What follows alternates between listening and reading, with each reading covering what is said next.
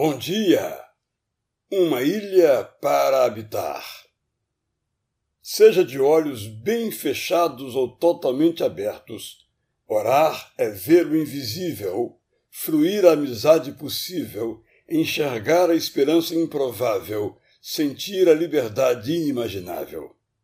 Pela manhã, com o rosto por lavar, ou à noite, com a pálpebra a pesar, orar é confiar que há um poder imenso e disponível afável, mas imanipulável, pronto para fazer o que nós, cheios de certeza e admiração, chamamos de natural ou sobrenatural com a nossa voz.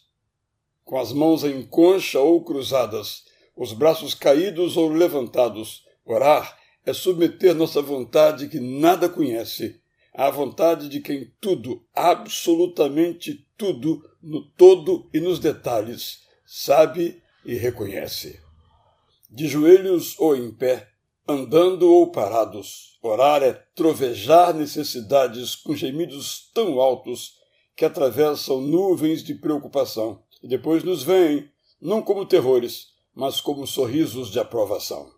Em particular ou em público, orar é entregar o que traz ansiedade ao Pai Eterno e então simplesmente repousar no oásis da tranquilidade. Quem ora encontra a paz almejada, paz que não é ausência do medo, mas vitória, paz que não é inexistência de conflito, mas harmonia que nos conquista, paz que não é falta de desejo, mas desejo realizado ou desejo renunciado. Quem ora pede, mas agradece, clama, mas louva, humilha-se e exalta.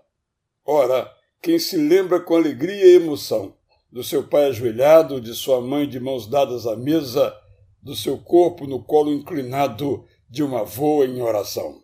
Orar é como beber água no copo. Quem não aprendeu a orar pode começar a tradição que será um dia de sua família. Na imensidão dos mares agitados, orar é encontrar e habitar uma ilha. Eu sou Israel Belo de Azevedo e conto com as suas orações. Bom dia!